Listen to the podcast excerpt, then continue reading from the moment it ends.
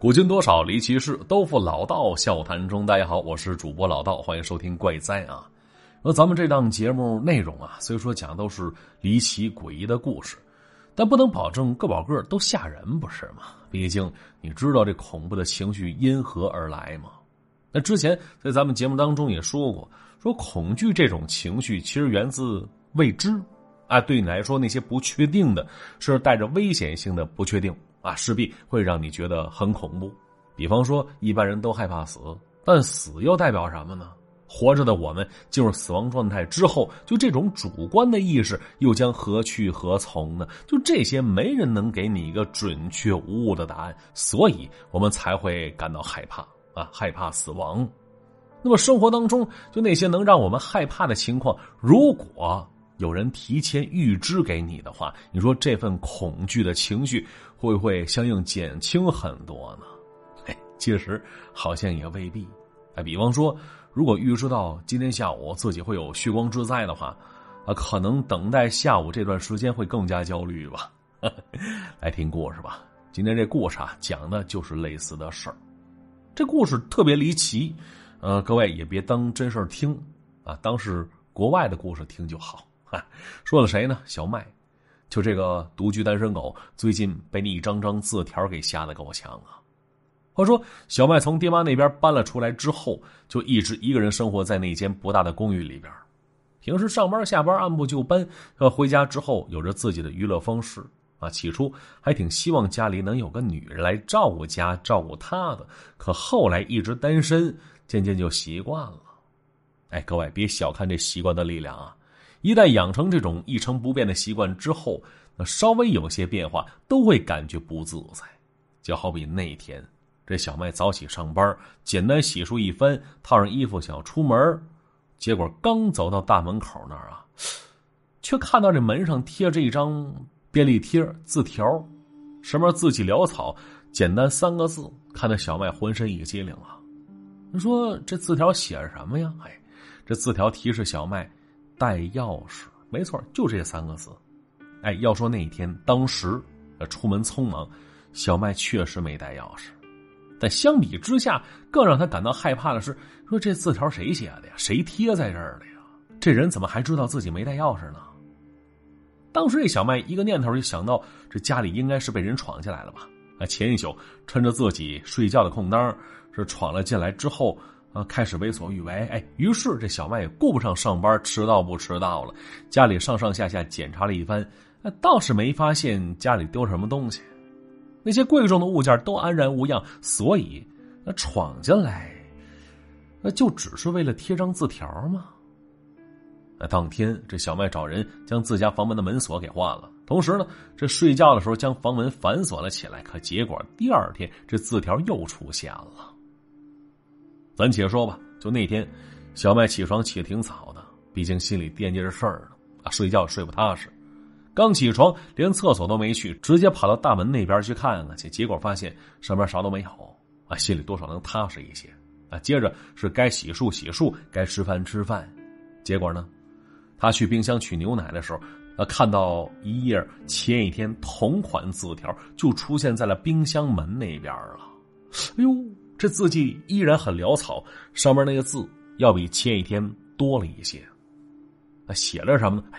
那语气啊，仿佛是询问的口气，询问这家里唯一的大活人小麦，问他说：“你今天上班带午餐了吗？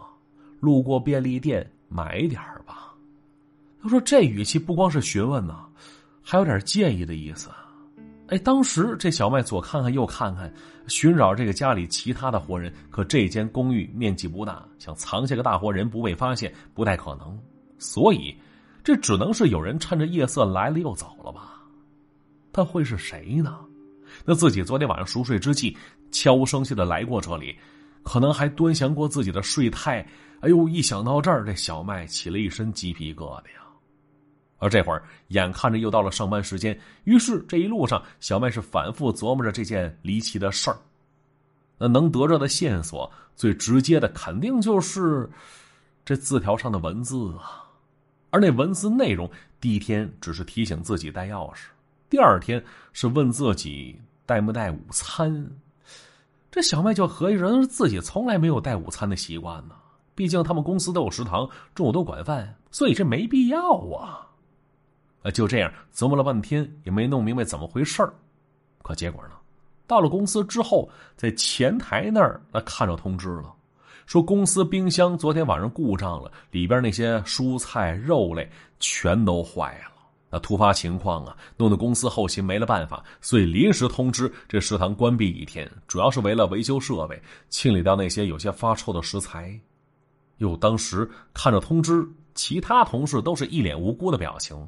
接着，那些同事开始琢磨着中午去哪儿解决午餐的问题呀。可是小麦跟他们不一样啊！看见那则通知之后，这脑海里一瞬间蹦出一句话：没错，就是那一句：“中午上班带午餐了吗？路过便利店买一点吧。”哎呦，到这儿，他似乎明白了那张字条的意思了。那咱要说这家里被人闯了进来，搁别人第一时间就是报警吧。那可小麦没有，他就琢磨着这家里也没啥值钱的物件而且这种事儿人家会不会放在心上也说不准。而且如今看来，好像真的没有必要报警了。你说这字条能预测预测自己将要遇到的事儿，就这种事说出去的话，哎，警察叔叔会以为自己脑袋多少有点不正常吧？而小麦对这个结论也持怀疑的态度，但此刻的心情已经从一开始的担惊受怕变成了好奇了，哎，甚至还带上一点兴奋的感觉。他就盼着明天一早上，会不会再次出现那个能预测的字条啊？还没错，第三天，这字条又出现了。这小麦是在衣柜门那看到的。这字条上提醒他说：“说不要走往常总走的那条路，会出意外的。”于是，就那一天，他绕路走了另外一条道啊，结果下班回来时跟那司机闲聊，就得知当天早上他绕开的那条路发生了严重的车祸了。哎呦，这小麦不清楚，如果没听从那字条的提示的话，他自己会不会被车祸波及到，甚至会丢掉性命啊？那最起码最轻的结果。啊，也会因为车祸事件耽误上班打卡呀。啊，就这样，之后一个多星期的时间，小麦是时不时就会发现那些凭空出现的字条，啊，有时会一天冒出俩，有时呢是隔一天才会发现一张，而里边那些内容，那变得越来越有预见性了。哎，就好比那一天，这小麦在餐桌上看到一张粉色的字条。上面提示他不要吃同事分享来的饼干，否则会食物严重过敏，很危险。没错，就那天，那小麦的同事小娜还真就在办公室分享了他自己做的曲奇饼干。啊，当时小麦以胃疼为理由，礼貌拒绝了小娜的好意。所以这饼干到底会不会弄得他过敏，小麦也没办法知道了。但字条竟然能够预测到小娜会分享饼干，单单就这件事儿，你说还不够神奇吗？哎，对，还有一次，说小麦在马桶水箱上发现了一条字条，劝他出门带把雨伞。话说那一天啊，大清早，外边是阳光明媚，看看天气预报吧，也没说要下雨啊。那鉴于之前那些提醒都一一应验了，所以当时这小麦丝毫没有犹豫，拿了把伞就出门去了。到了单位，其他同事还挺好奇呢。可结果下午下班时，突然之间天空上是阴云密布，紧接着是瓢泼大雨。那看着其他同事诧异的目光，这小麦是脸微微一笑啊，撑着伞就走出去了。没错啊，就那段时间，他测试过字条预言的准确性啊，有时看似不太严重的后果，就故意不照做，结果发现。这准确度还真挺高的，几乎次次都能命中。那至此，小麦心中的疑问更多了。比方说，首先一个疑问就是这字条从哪儿来的呀？那还有上面那些字是谁写的呀？啊再有，这预测未发生的事儿，这是怎么做到的呀？你说这字条就是本体吗？那还是有一个一直看不到的人在操纵着一切呢？要说小麦没想过这些无稽之谈，自己有生之年会想得如此认真呢。要合计着，一个一个来吧，一一验证。